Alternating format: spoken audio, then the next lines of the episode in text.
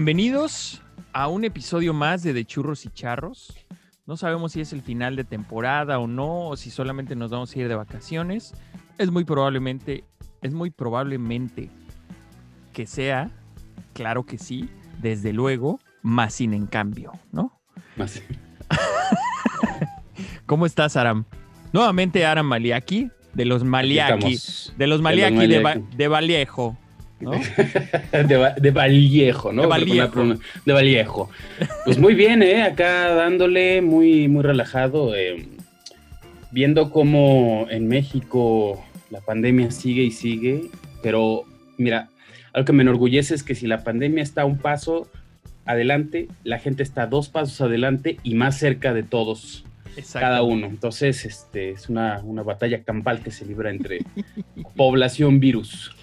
¿Qué tal, eh? Y ¿Qué aparte, ahorita justamente nos enteramos que ya hay una nueva cepa del virus del COVID, SAR-19, que ya ahora ya va a ser COVID-20. Sí, porque es la nueva, es la Exacto. nueva versión. Es que el primero era el beta.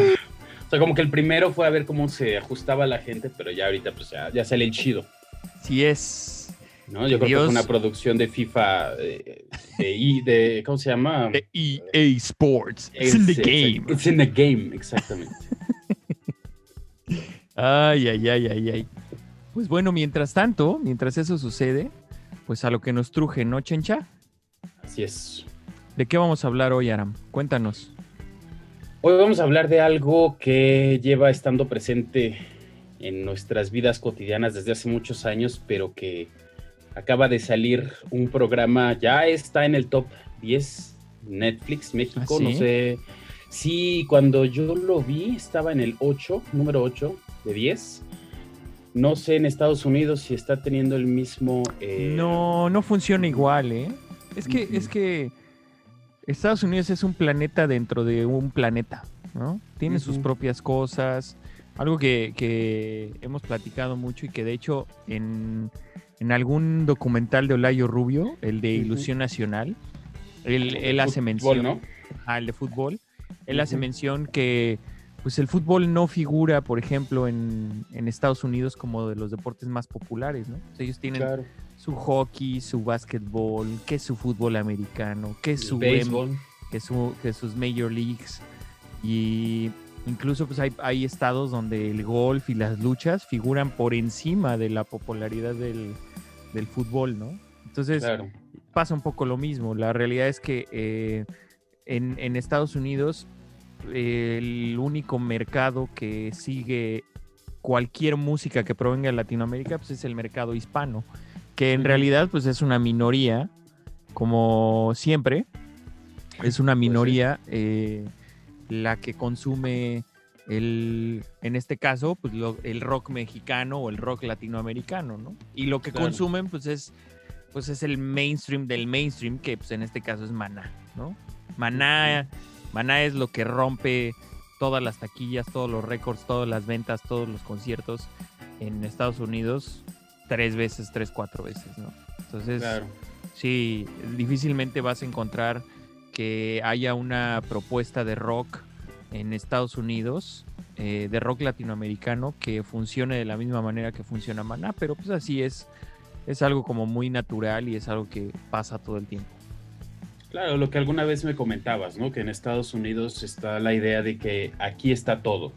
Incluso la cultura de afuera, la cultura, pues, italiana, francesa, como lo quieras ver, también hay una versión de Estados Unidos para Estados Unidos, ¿no? Entonces es muy interesante ver cómo, pues, es un país culturalmente autosustentable para mucha gente, ¿no? Tal vez de manera masiva, ¿no? Claro, yo cuando, cuando, y aparte tampoco necesitan, no necesitan de otras culturas, ellos tienen su planeta, ellos tienen su mundo, ¿no? En algún momento, cuando yo llegué a trabajar en Disney, me acuerdo que, que pues, había muchísimos turistas, ¿no? Pero en su mayoría son, son americanos, Y este, y estas personas iban a, a Disney y yo trabajaba en Epcot. Y Epcot eh, funciona como una especie de feria mundial donde funciona por pabellones y entonces cada pabellón es de una nacionalidad. ¿no? El pabellón mexicano, el pabellón noruego, el pabellón francés. Y los empleados de cada pabellón vienen de esa misma nacionalidad, ¿no? Mm, Y en el pabellón italiano hay una réplica de la Fontana di Trevi, ¿no? Mm.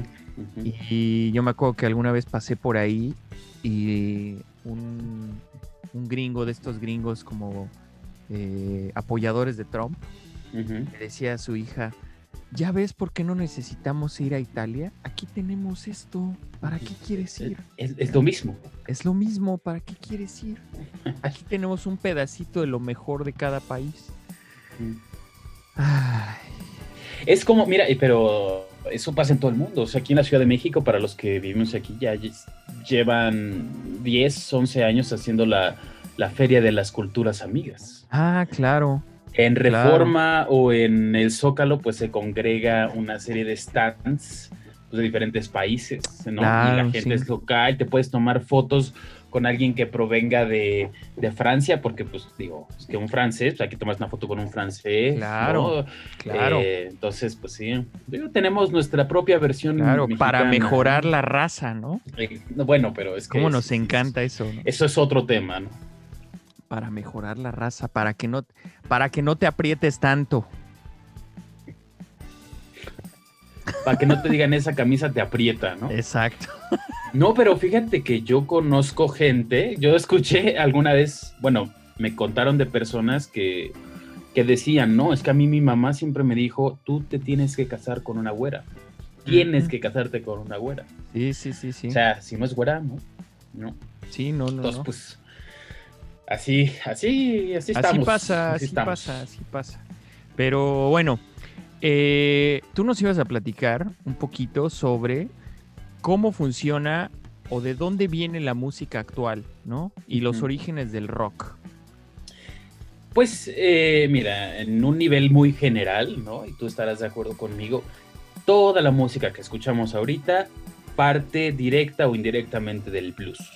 Y sobre todo el rock, y sobre todo el rock and roll, ¿no? Que tiene una estructura muy similar en cuanto a una armonía de son simplemente tres acordes. Lo que cambia, que ya lo vamos a platicar en un momento, es eh, la rítmica y para esta, este episodio eh, de la historia, Chuck Berry es muy importante, ¿no? Que cambie de una rítmica eh, trinaria a binaria, pero bueno, eso ya lo vamos a Que en realidad no fue Chuck. Berry, en realidad fue Martin McFly. Lo Ah, que sí. pasa es que tocó con el primo de Marvin Berry, ¿no?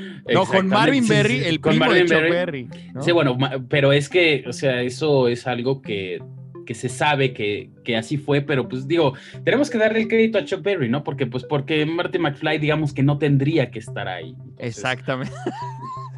Vamos a continuar con un secreto que sabemos que es un secreto, pero que, Pero que no, pero que no nadie debe de saber. Es como el narco en la Ciudad de México. Todos saben que lleva años aquí, pero todos dicen es que todavía no hay narco en la Ciudad de México. ¿no? Entonces, eh, vamos a mantenerlo así porque eh, no, no queremos alterar la mente de muchas personas. Exactamente. Exactamente. Entonces, el, perdón, ¿me vas a decir? No, que, que vaya, que el nacimiento del blues pues, proviene un poco de la esclavitud y de esta necesidad que tenían los esclavos por, por un divertimento, ¿no? Exactamente, fíjate que el, eh, la necesidad, digamos, creativa o la necesidad, pues, de convivio, de congregación de muchos esclavos, hace que nazca el blues. Pero fíjate que hay algunas, eh, algunos documentos o vestigios que dicen que incluso los patrones, o bueno, mejor dicho, los dueños, obligaban a los esclavos e incluso eh, maltrataban físicamente a los esclavos que se negaban a bailar y a congregarse y a divertirse un poco. ¿Esto por qué? Porque si los esclavos no tenían un aliciente que les permitiera sentirse un poco bien y no tenían fuerza física, que se las daba el baile, la danza, la música, entonces la tasa de mortalidad subía. ¿Cómo ves? ¿Qué tal, eh? Sí, bueno, hay, muchos hay muchos elementos que hasta el día de hoy provienen un poco de la esclavitud, pero que no nos damos cuenta, ¿no? Yo hace, hace poco también eh, mencioné que la propina, por ejemplo, también viene de la esclavitud, ¿no? De, de cómo en las, en las granjas de algodón, la gente que... Sucede un poco en la película de Django, ¿no? La gente más los esclavos más cultos, por así llamarlo, los que, los que sabían hacer más cosas que solamente recolectar algodón, eran los que vivían dentro de la casa y no percibían un salario, pero les daban la oportunidad de que los invitados de las casas, los invitados a las casas, les dieran como una gratificación por su servicio. Una especie, sí, pues una propina, una gratificación. Una propina, una gratificación, ¿no? Mira. Entonces, de ahí viene la propina, o sea, es, es, hay muchas cosas que están muy arraigadas en, en, el pensamiento colectivo que no nos damos cuenta de dónde vienen, pero que tampoco nos interesa saber de dónde vienen, ¿no? El rock es una de esas cosas que, que, que no sabemos que viene la esclavitud. Y aparte también, digo, si lo trasladas un poco a la actualidad, pues el rock sigue siendo como una música medio segregada, medio muy por abajo del radar. Sí existe, pero no a esos niveles de popularidad como lo que existe hoy en día, que, eh, que está al tope de sus poderes, como es el reggaetón o el pop, ¿no? Siempre ha existido el rock and roll como una expresión musical, pero nunca ha estado, o vaya, más bien sí ha estado, pero no en los últimos 25 años, 20, nunca, no, no ha vuelto a estar, digamos, en la popularidad que, en la que llegó a estar antes, ¿no? Sí, sí, el, rock tiene unos ciertos picos de demasiado éxito y algunas bandas e íconos, ¿no? Incluso pues hay este, en, el, en el Hall of Fame, ¿no? Este, estos, estas bandas icónicas que, que pues como que nacieron, todavía no han muerto o siguen en la memoria, las que ya no se han, las que ya se retiraron, pero pues sí, sí tiene algunos picos, ¿no?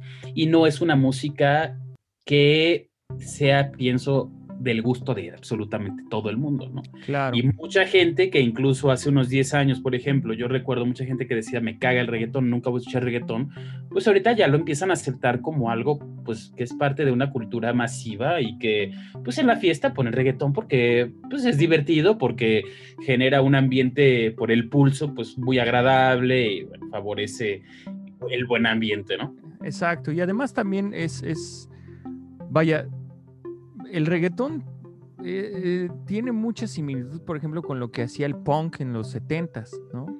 O sea, era música transgresora, había gente que no le gustaba, había gente que, criticaba, que atacaba la moral de la juventud, ¿no? Es un poco lo mismo, ¿no? O sea. Sí.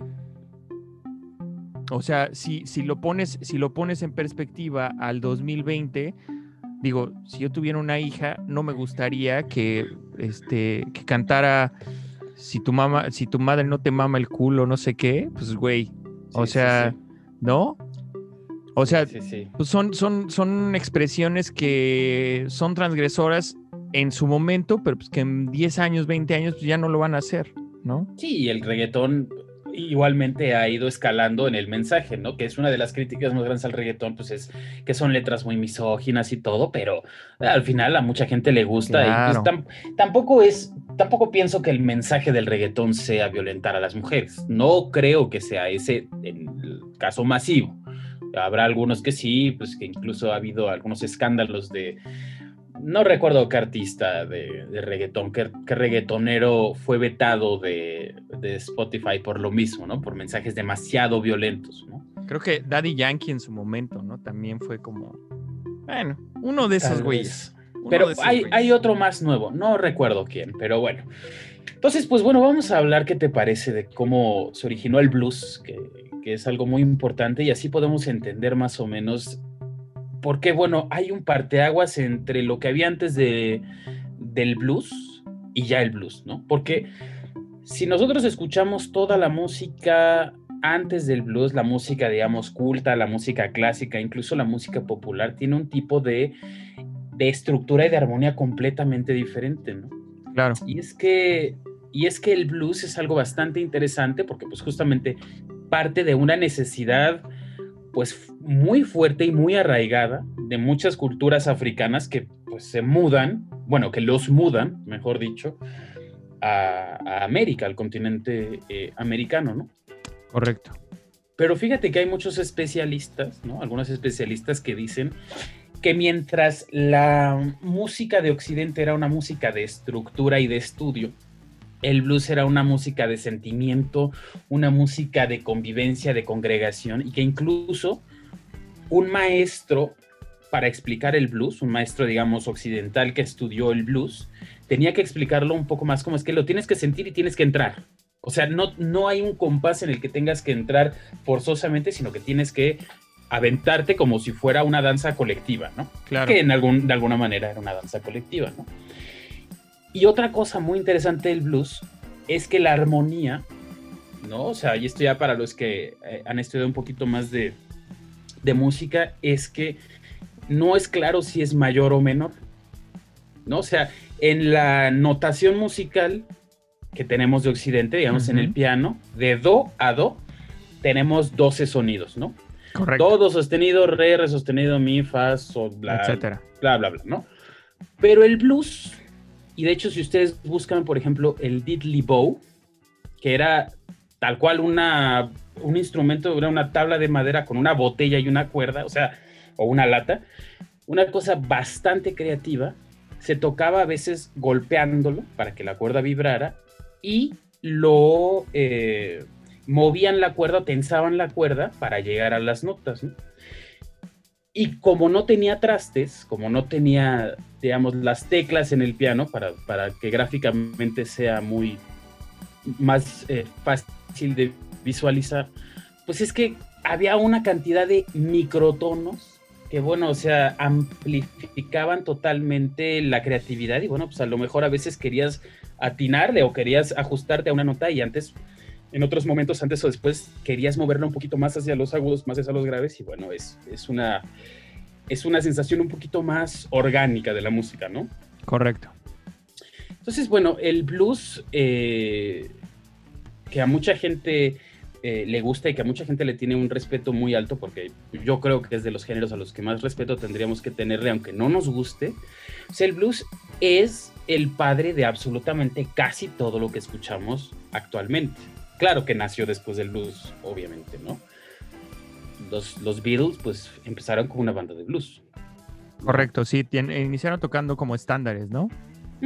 Sí, exactamente. Y además tienen canciones que empezaron, porque The Beatles es muy interesante, que empezaron a mezclar armonías un poquito más occidentales con una estructura del blues y con estas cosas que ya estuvimos explicando un poco. Es muy, muy interesante cómo verdaderamente el blues cambia todo el curso de la historia y masifica un género que pues empezó de los, eh, con los esclavos y que ahora, bueno, es un, eh, no solo el blues, sino todos los derivados como el rock, pues es un género o son géneros que han pasado desde lo más popular, desde lo más callejero, hasta cuestiones muy elitistas que, que ya empezaremos a, a, hablar de eso, ¿no? Claro, incluso, incluso, por ejemplo, hoy por hoy, la banda más importante de todos los tiempos, que no son los Beatles, que son, que vaya, para muchos son los Rolling Stones, ¿por qué? Porque, pues vaya, siguen en activo, a sus setenta y tantos años, Keith Richards acaba de cumplir 76 o 70,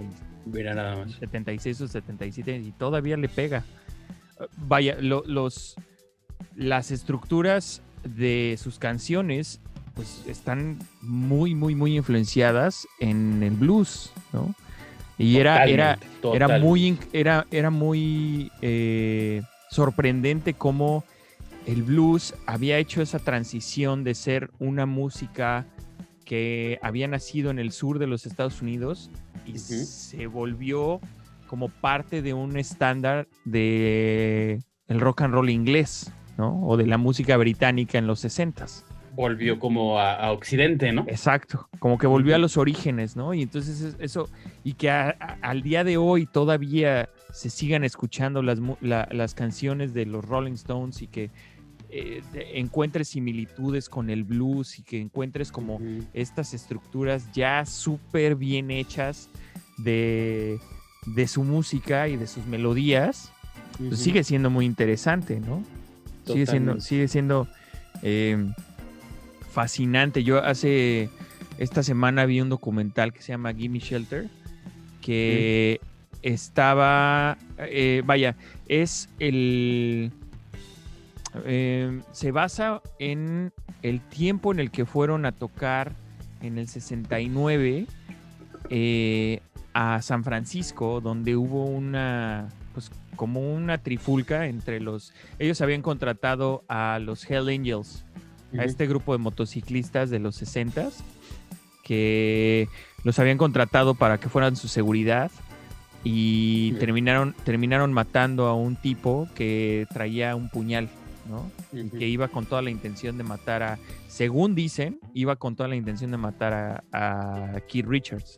Entonces ahí los Hell Angels lo atraparon, lo mataron y pues fue un desastre ese, ese, ese show, ¿no? Y entonces a partir de ahí los Rollings se, se, vaya, los autodenominaron como la banda más peligrosa del planeta, ¿no?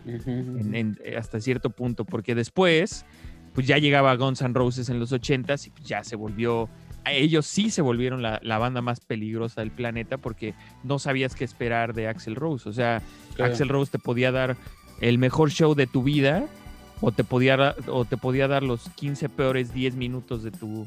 De, su carrera, ¿no? Entonces, pero sí, es, es, es muy impresionante cómo el blues sigue eh, vigente, aunque nosotros no lo notemos, ¿no? Que es un poco lo que, lo que te platicaba del, fenómeno del rock. O sea, siempre va a estar ahí. A veces arriba, a veces abajo, pero siempre va a estar ahí rondando en la, en la superficie, ¿no? Y, fíjate que yo creo que el rock es un momento necesario que muchos adolescentes, ¿no? O muchos chavos que empezamos a escuchar música como tú llegabas a decir en algún eh, episodio pasado, ¿no? O sea, de eso que siempre escucharon tus papás, que pues tus primeros contactos de la música, pues llega tu primo, llega algún eh, conocido que te presta un disco, bueno, que te comparte una playlist, porque pues ya... Eh, sí, ya, eso de los... viniles ya son cosa del pasado. Yo decía más o menos, pero... Bueno, ya regresaron los viniles, que el sonido, que la chingada, ¿no? Pero sí, o sea, cómo llegaba alguien que te presentaba una banda que te decía, mira, chica esta banda, ¿no? A mí me, acuerdo que me presentaron de muy chico eh, Metallica, que por ejemplo, para hablar un poco más metal, que tuve yo una época en la que me gustaba el metal eh, bastante. Y también cómo pasé de escuchar metal a escuchar un poco más rock, obviamente influido completamente por estructuras de blues, y a escuchar rock mexicano, ¿no? Que, que es de lo que estamos hablando ahora. ¿Y qué? Y yo creo que es necesario. No, no, no, sigue, sigue, sigue. Que yo creo que es necesario en algún momento que muchos eh, de nosotros tengamos una aproximación al, rock, ¿no? Y siempre va a haber una banda que te va a identificar por las letras, por cómo suena, eh, por el estilo. Y yo creo que en cualquier momento de la vida de muchas personas, pues todos queremos vernos como ese rockstar o ser como el rockstar que, que admiramos, ¿no? Es correcto. Sí, sí, sí, sí. Vamos a hablar del documental que está en boca de todos. Em, rompan todo. ¿No? Así es. De Netflix. todo. no, no, no. Rompan todo, que es como, como una arenga que usaron en algún show en Argentina. Eh, que lo mencionan en el. Sí, lo mencionan, ¿no? En, el en, en alguno de los episodios. ¿Te gustó? Sí, me gustó, me gustó más cómo empezó. Me gustó mucho más cómo empezó. Al final empiezo a sentir ya un tono un poco que, como que son los mismos que están hablando de, lo mismo. Eh, me gustó más el principio, me gustó más la explicación sobre todo de la evolución del rock en Argentina. Eso, eso, fue más, más, lo más nuevo para mí, porque una de las bandas que a mí me marcaron totalmente así, hay un antes y un después en mi gusto musical, fue Soda Stereo. E incluso yo conocí a personas como Spinetta y, bueno, artistas, ¿no? Los que los conociera, eh, como Spinetta y como Charlie García ya después. Y, pues fue muy interesante para mí ese descubrimiento a partir de Soda Stereo, de este fenómeno masivo que hay en Soda Stereo, incluso cuando vuelven en el 2007, que fue así una, una, bomba total. Sí, sí, sí, sí. Totalmente. Y, ver la tristeza de muchísima gente aquí en México cuando Gustavo Cerati murió. Allá en el 2014 pues, fue, ¿no? Sí, cómo no, cómo no. 2000, no, cuando pasó el accidente, ¿no? el accidente fue en 2010, creo. En 2010, es verdad. Y murió en 14. 2014. Sí, fue una cosa, una cosa muy triste. Pues, Sobre todo por las circunstancias, ¿no? De, en el, sí, claro. En, el en algún episodio platicamos con Mitsuo que sobre cómo fue su muerte, que de repente hubo cierta negligencia a la hora de atenderlo en, en Caracas. Eh, hubo como ciertas cosas ahí que no estaban enteramente claras, ¿no? Pero pues también pasa un, montón, o sea, eso pasa un montón de veces en Latinoamérica, ¿no? Y también, o sea, también en cualquier otra parte del mundo, pero Latinoamérica como que se caracteriza por tener estos casos como de como de impotencia, como de ciertas cosas que no quedaron claras en el tintero, ¿no? Y bueno, rompan todo, para mí, yo creo que eh, es un buen documental, pero es un documental que habla desde la perspectiva de quien lo hace. O sea, naturalmente, pues la historia es de quien la escribe, ¿no? Y Gustavo Santaolalla, quien es uno de los productores del documental, pues ha fungido como una especie de rey Midas de la música latinoamericana, en donde él, pues sí, Em, fue un fue un parteaguas lo que él hizo con el rock mexicano en, a finales de los 80s, principios de los 90s, donde él empezó a descubrir nuevas bandas que al final pues sí, sí fueron parte de una oleada de rock corporativo, de rock mexicano corporativo, tras la, vaya, tras BMG, ah, exacto, tras la firma de estos artistas, que BMG se dio cuenta que sí era negocio, eh, que sí era negocio el rock, tras ver cómo la oleada de rock argentino y la movida española llegaban a México, em, pues dijeron, pues vamos a hacer lo mismo, ¿no? Y entonces agarraron, pues agarraron a los niños fresas de Caifanes y agarraron a los niños fresas de Fobia y agarraron a los niños fresas de neón y entonces dijeron vamos a armar un sello discográfico y vamos a agarrar estas tres bandas como un estandarte de lo que va a ser el nuevo rock mexicano, que era el rock en tu idioma. Y, yo creo que es algo que mediáticamente sigue funcionándoles muy bien. Pues ah, por, eso, supuesto. Por eso la broma de las cuatro Natalias, ¿no? Que son pues es que es Natalia la Furca de eh, Jimena Sariñana, Carla Morrison. Carla Morrison y esta chica chilena, este, Mon Laferte. Mon Laferte. Claro. ¿No? Que pues es que suenan casi igual, pero pues es que eso, o sea, si, tú, si uno se va a los, a los orígenes de cada una de estas personas, cada uno de estos músicos, pues tenían un, un, sello personal que al final se fue justo adaptando pues a esta movida masiva de lo que los productores querían, de que las, lo que las televisoras querían, ¿no? Claro, por supuesto. Y, y digo, no es culpa de nadie, ¿no? O sea, al final. Pues no. Al final, las bandas que. Vaya, las bandas que tienen éxito, que ahorita están teniendo este éxito, pues en su momento la rompieron y en su momento era una cosa que. Digo, yo no le voy a quitar mérito a Saúl Hernández ni a Caifanes por los discos que hicieron, ¿no? Simplemente ellos como que tuvieron una ayudadita, ¿no? De, de pues de estas disqueras que, que, sin las disqueras probablemente se hubieran quedado en estos hoyos funky donde estaban tocando, ¿no? O en estas fiestas del Pedregal donde tocaban, ¿no? Claro.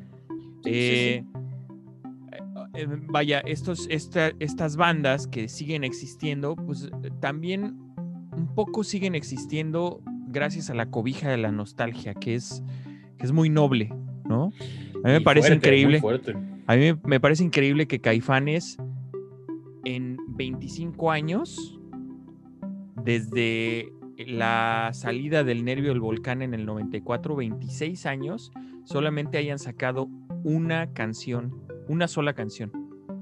O sea, el nervio del volcán fue su último disco en el 94, 95, y de ahí nada más han sacado una canción que sacaron hace creo que dos años o un año, una cosa así, y párale de contar.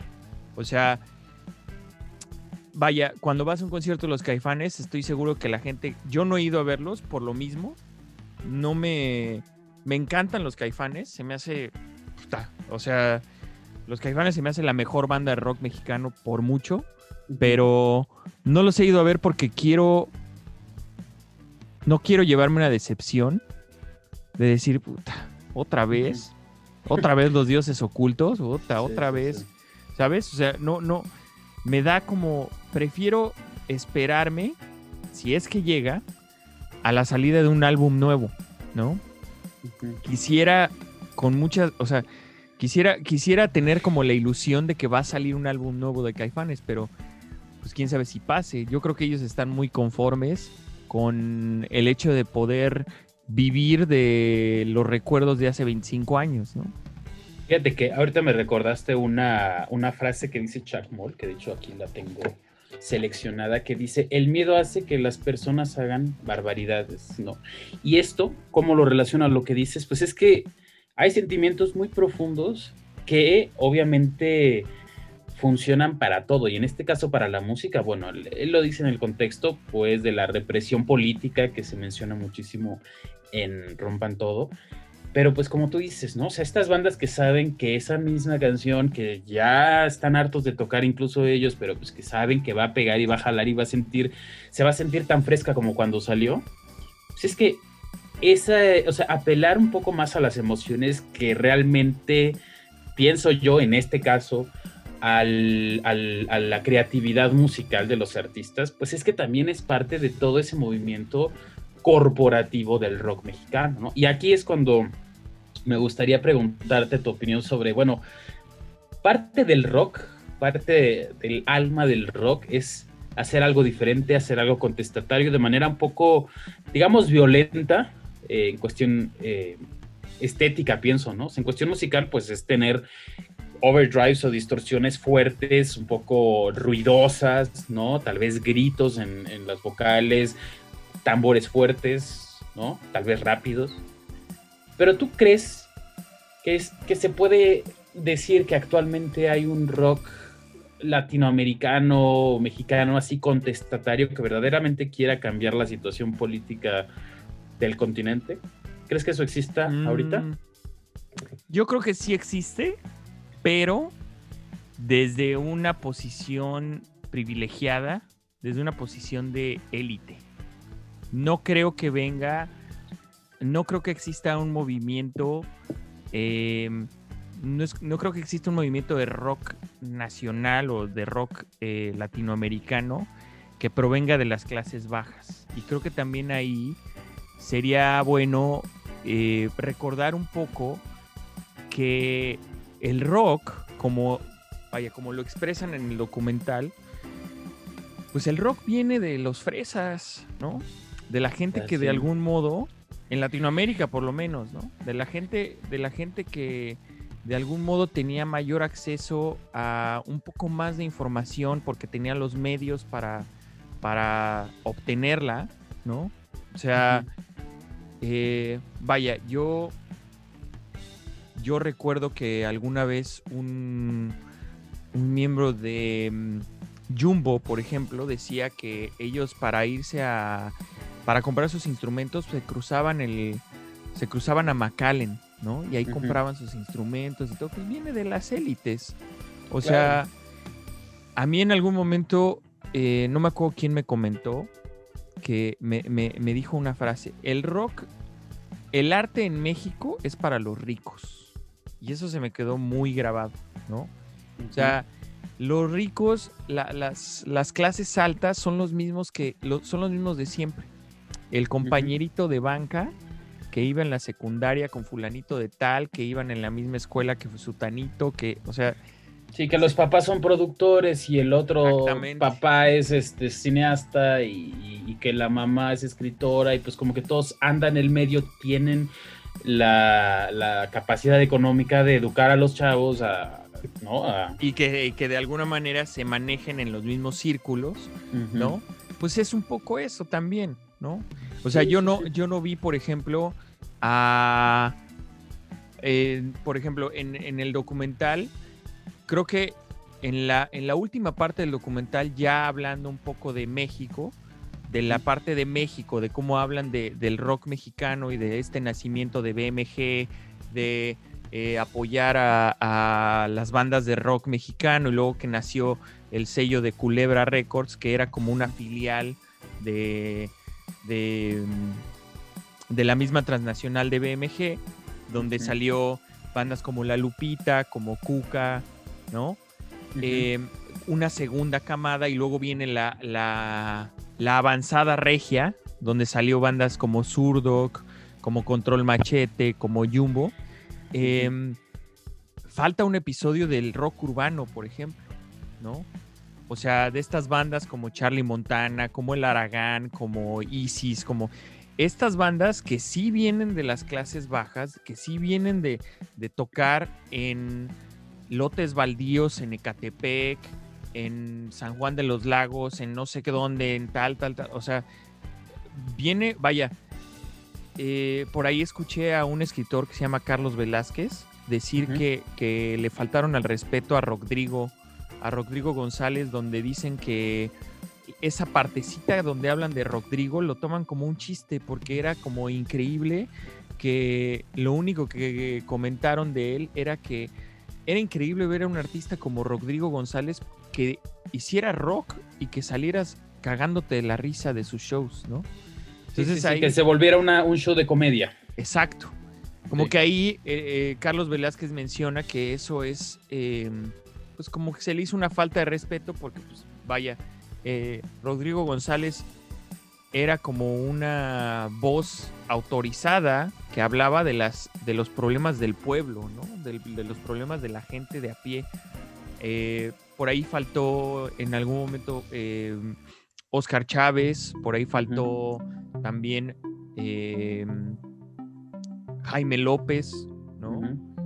La botellita de Jerez le, también le dieron un fragmentito así chiquitito, pero pues cuando la botellita en realidad lo que o sea, debió de haber sido un, mayor, debieron de haberle dado un mayor tributo, ¿no? Sí, claro, la botellita es el abuelo, o son los padrinos de... Sí, de, todos los demás que vinieron después. ¿no? y además, además del discurso, como justamente de vamos a sacarlo chilango a, los micrófonos, o sea, de vamos a hablar de cosas, de abuelita de Batman y de, bueno, cosas así que son entre, entre cómicas, pero también rockeronas, bluseras. Y que tenían un mensaje y que también, y que también de algún modo eh, fueron como transgresores dentro del rock porque eh, se les tachaba de, o sea, era, era increíble porque se les tachaba de, cumbiancheros, ¿no? y entonces, porque por ejemplo esa rola de la abuelita de Batman, pues fue, e, era una tropicumbia, ¿no? Era una tropicumbia y de repente pegó y, y, ya nadie quería ver a la botellita de Jerez, pero la botellita de Jerez es un, o sea, es un pilar, y, que es importante también mencionar, por ejemplo, que Sergio Arau de Botellita es hijo de Alfonso Arau, que era un director de cine, pues ya bien... Bien parado. Y, de hecho él estuvo casado con Laura Esquivel, que fue, que es la, autora de Como agua para chocolate del libro.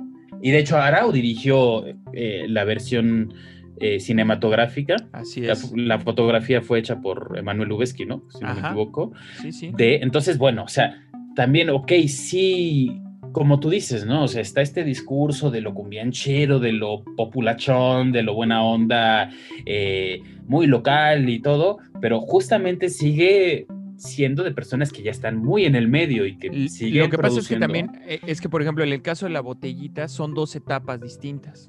O sea, la botellita de Jerez fue una etapa con Sergio Arau, con Armando Vega Gil y con el más tuerzo, Francisco Barrios se desintegran. Em, Sergio Arau no quiere seguir, los otros dos sí. Y eh, los otros dos, Armando Vega Gil y Francisco Barrios, el más tuerzo, arman, le llaman a otras dos personas que para este punto, Aram, ya deberías de escuchar el episodio donde sale eh, Santiago Ojeda, porque él es miembro de Botellita de Jerez. Entonces él menciona la historia de cómo se integra a las filas de Botellita de Jerez y sale el sencillo de Abuelita de Batman ya sin Sergio Arau. Ya sin Arau. Entonces... Eh, pero Botellita ya era Botellita. Pero Botellita ya era Botellita, o sea, ya había una, ya había habido una etapa previa al, a la Botellita de Jerez de la abuelita de Batman. Pero digo, al final del día yo creo que el documental está bien hecho, pero creo que faltaron muchos elementos del rock mexicano naturalmente porque pues es producido por argentinos y ellos mismos, ellos se ven a sí mismos como los salvadores del rock, ¿no? Como los, como los, como los Simón Bolívar del rock mexicano, ¿no?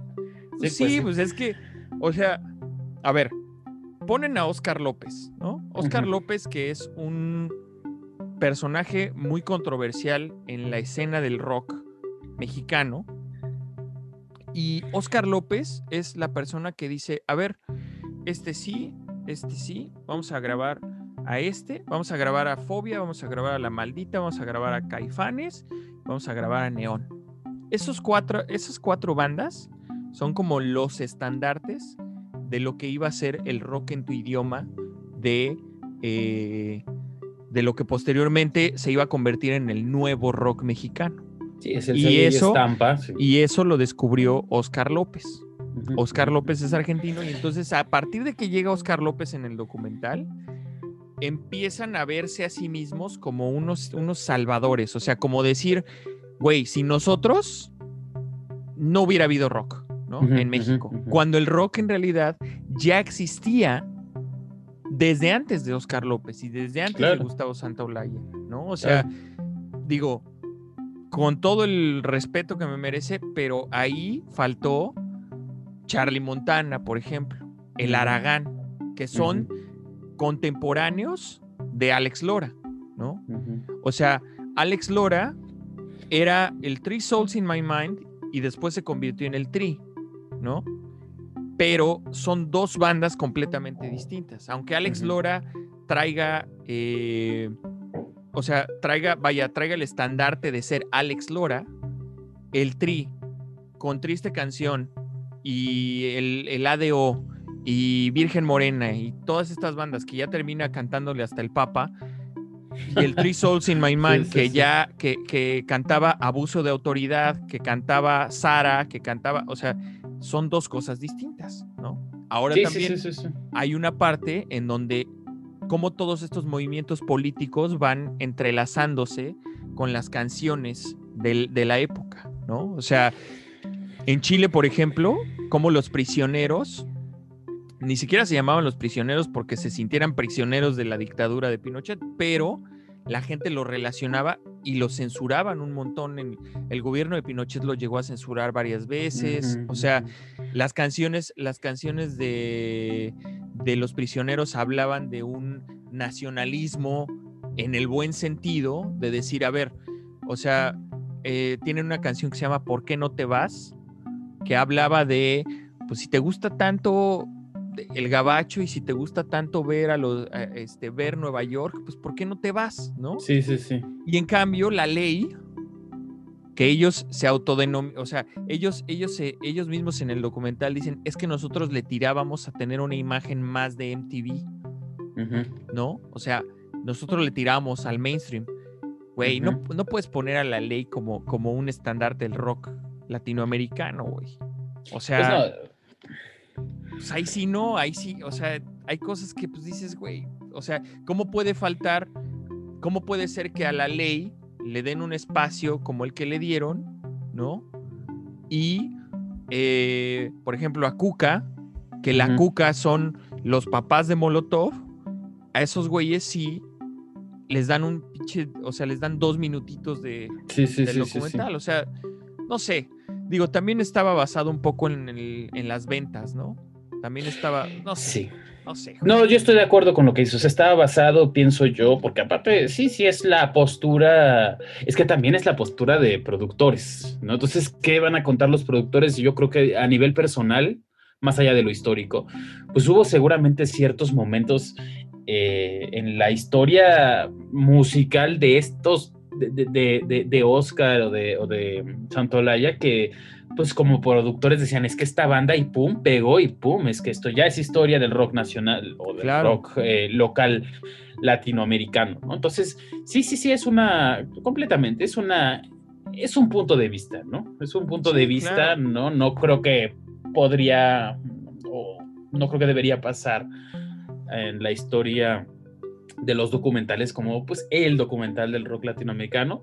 Sí creo que la parte de Argentina a mí es lo que fue lo que más me gustó. O sea, porque... Se vale, claro. Sí, sí, sí. O sea, no, porque además eh, yo pienso que digamos, la radiografía de los músicos y del rock en Argentina está muy, muy bien hecha y tiene eh, pues, cosas bastante interesantes, ¿no? O sea, te, muestra cómo estos personajes que todavía siguen, incluso siguen estando vivos, ¿no? Como Charlie, eh, como Charlie García. Pero ya viste cómo está vivo ese güey. ¿Sí viste cómo estaba todo empastillado? Bueno, sí, o sea, está cuasi vivo. Sí, sí, sí, sí, sí, sí. Esa, sí, esa, esa voz, pues digo, ya, ya, ya, ya no está, ¿no? Ya, ya se fue, pero, pues, pero por ejemplo, Spinetta, ¿no? ¿Cómo fue Spinetta antes de, de, pues, de, de esta época de los 80, de los que fue muy famoso y todo? Tuvo, pues, una, unas transiciones o una transición musical bastante interesante, que en mi caso, por ejemplo, hubo muchas cosas que yo no sabía de, del rock argentino, ¿no? A mí eso fue lo que más me gustó. Claro. ¿Y lo que no te gustó? Lo que no me gustó es que sí, como dices, está contado por un puñado de personas que están ahorita en el medio bien, bien establecidos y que pues de alguna manera decidieron en su momento, ¿no? A quienes, quienes se producían y en este momento pues a quienes se muestran, ¿no? Como tú dices, la Cuca, o sea, y en México, en el contexto mexicano, la Cuca pues es un, un grupazo, ¿no? O sea, de que en una fiesta de, oficina, pues todos se ponen a cantar Señorita Cara de Pizza, ¿no? Claro. o el son del dolor. Pero también es la cobija de la nostalgia. Sí, por supuesto. O sea, les encanta, les encanta escuchar la chispa adecuada, les encanta escuchar el final, les encanta escuchar a los rostros ocultos, les encanta escuchar rayando el sol. O sea, es la cobija de la nostalgia y lamentablemente pues, la cobija de la nostalgia eh, te puede acurrucar mucho tiempo, ¿no? Pero, pero a veces no alcanza. O sea, si quieres realmente pegarle a la creatividad, es muy difícil que por ti mismo, o sea, que tú, siendo parte de una banda, le puedas generar una, pues vaya, una reacción similar a, al público a partir de nuevas canciones, ¿no? Por ahí sale, por ahí sale Little Jesus haciendo una pequeña anotación de, como una nueva banda. Y a mí eso actualmente, hoy por hoy, se me hace lo más rescatable del rock mexicano. Que a ellos, fíjate que yo los llegué a ver porque, no sé si me estoy equivocando, porque no, ellos le abrieron en el 2016 a The Rolling Stones, si no me mm, equivoco, Little Jesus. Sí, sí, sí. sí, sí, me, me, gustó mucho su presentación, sí se me hace algo fresco, algo un poquito más, más nuevo y muy interesante, a mí me gustó mucho. Te, ¿Tú te sentiste identificado con, o, podrías decir que rescataste o redescubriste algunas bandas a partir de lo que decían en el documental? Pues mira, ya lo había dicho Mitsuo en el capítulo anterior, Seru Girán es un monstruo de banda. O sea, yo no los conocía y se me hacen geniales, güey. este... Cerú Girán, por ahí Papo también. Eh, digo, Cerati, pues es, o sea, siempre será un tipo extraordinario, ¿no? Eh, me pareció que, hizo falta que le rindieran un poco más de tiempo o que, o que le dieran un poco más de, eh, de lugar a Fobia Caifanes, por ejemplo, decidió no aparecer por una cuestión de management. Decidieron no participar, no dar ninguna entrevista, pero pues también Caifanes es, güey, genial, güey. Eh, sí, yo creo que eso. Yo creo que esas. Esas bandas. Babasónicos tampoco apareció. No me encantan los babasónicos, no me molestan, pero también tampoco decidieron participar ahí. Em, sí, Ilia Kuriaki me gustaba bastante, ¿eh? Ilia Kuriaki en de Valderramas, su unplug se me hace genial, güey. Pero, pero sí, tampoco, tampoco participaron tanto. Em, sí, yo creo que esas bandas. Yo creo que por ahí descubrí un poco de Cerú Girán, de Papo, eh, de Virus, que era la banda de Spinetta, ¿no? Virus también era, era muy buena. Y por ahí nos tenías una recomendación de un libro, ¿no? Y de un disco. Bueno, de, mira, yo creo que es muy importante conocer los orígenes. Entonces, hay un libro de. ¿Has escuchado de Ted Gioia? No. Cuéntame.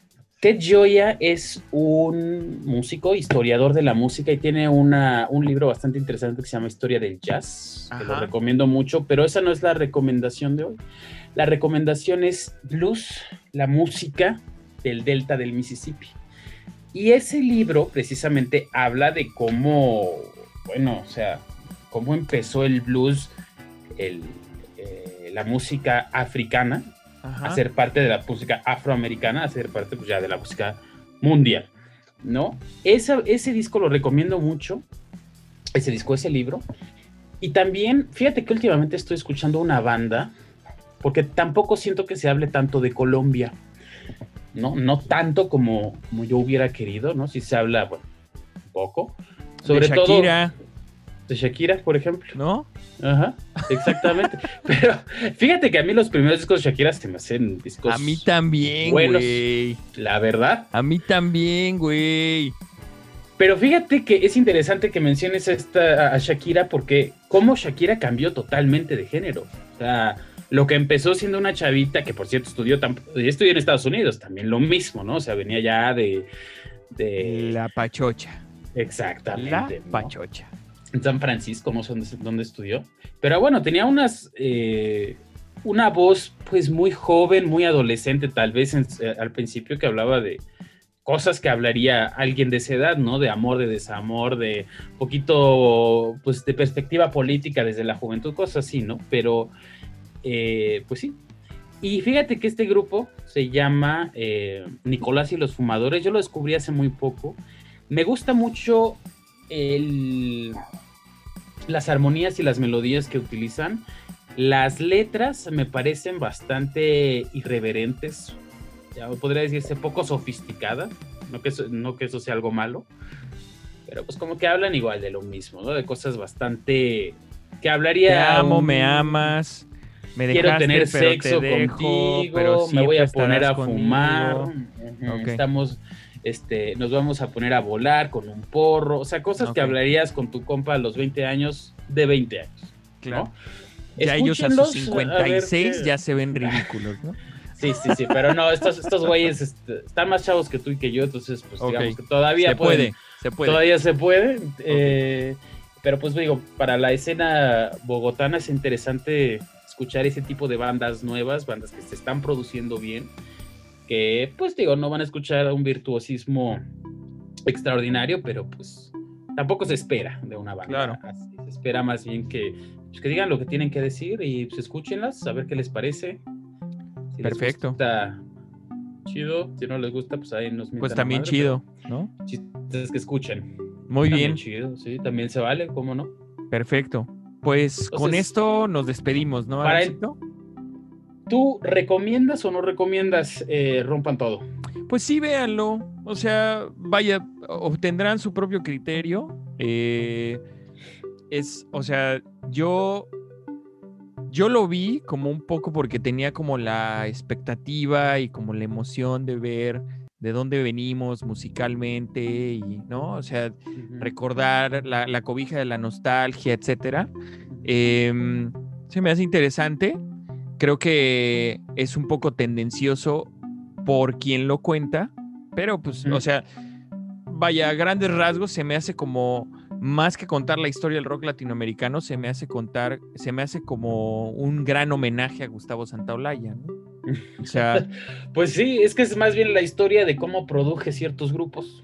Claro, claro, pues sí, o sea, digo, no, no quiere decir que los grupos sean malos, seguramente hay buenos productos y malos productos, ¿no? de, de, pues que vaya, que vienen, que vienen bajo su ala, ¿no? y que él cobijó y que él arropó y que él patrocinó y que él, vaya, apoyó, ¿no?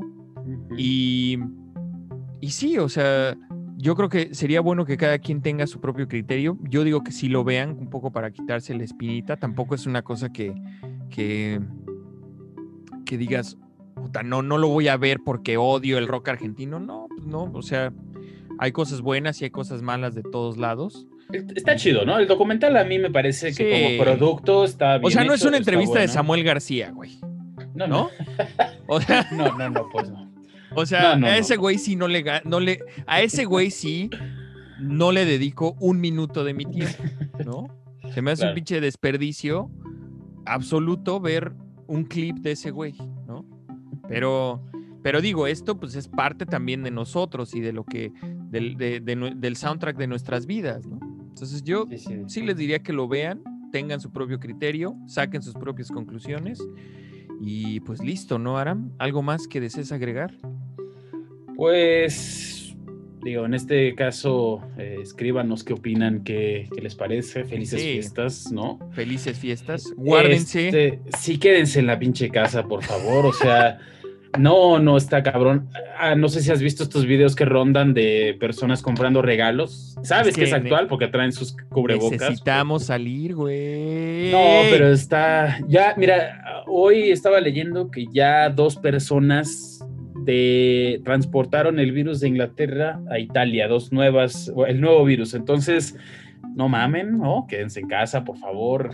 Vean el Sí. documental o vean, no sé, The Office, que está en Amazon Prime, lo, que quieran, pero quédense en la casita, ¿no? Hay que hablar de The Office.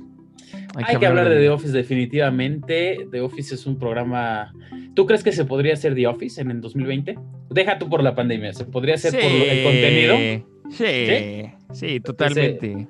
Totalmente. O sea, The Office es un programa que es, vaya, tan, ex- tan exitoso es hoy por su atemporalidad. No creo que sea inapropiado de ningún modo. O sea, me parece que, que hay que tomar a las cosas de donde vienen, de cuando se hicieron, ¿no? Y, y es curioso porque, mira, hay muchísimo discurso de, de la propiedad política y todo eso, pero Netflix está sacando algunos programas como, no sé si alguna vez escuchaste hablar de la, la telenovela más famosa del mundo, que es Betty la Fea. Ah, Betty la Fea, ¿sí? que es una telenovela colombiana y hay muchísimo machismo, muchísima violencia hacia las mujeres y todo, y es, fue por meses también top en Netflix, al menos en México. Sí, Y pues es que hay que este- tomar las cosas de donde vienen, ¿no? No, y son O sea, productos del- también muy bien hechos. Del momento en el que se hicieron y no siempre van a ser los mismos y, y pues ya, que no se ofendan, que se la lleven más tranquilo. Aquí en México pasa menos, pienso yo, que en Estados Unidos. Pero Sí. también podríamos hablar de, de esa situación, ¿no? Muy interesante entre, entre, cómo, entre las perspectivas y la corrección política. Pero pues, Vámonos. vámonos. Cuídense, síganos en redes sociales. Felices fiestas. No salgan, no la chinguen. Abrazo. Bye. De lejos, ah, ah, pero abrazo Ah, de lejos. A la distancia. Abrazo este, al aire, pero para ustedes, para todos. Bye. Bye bye.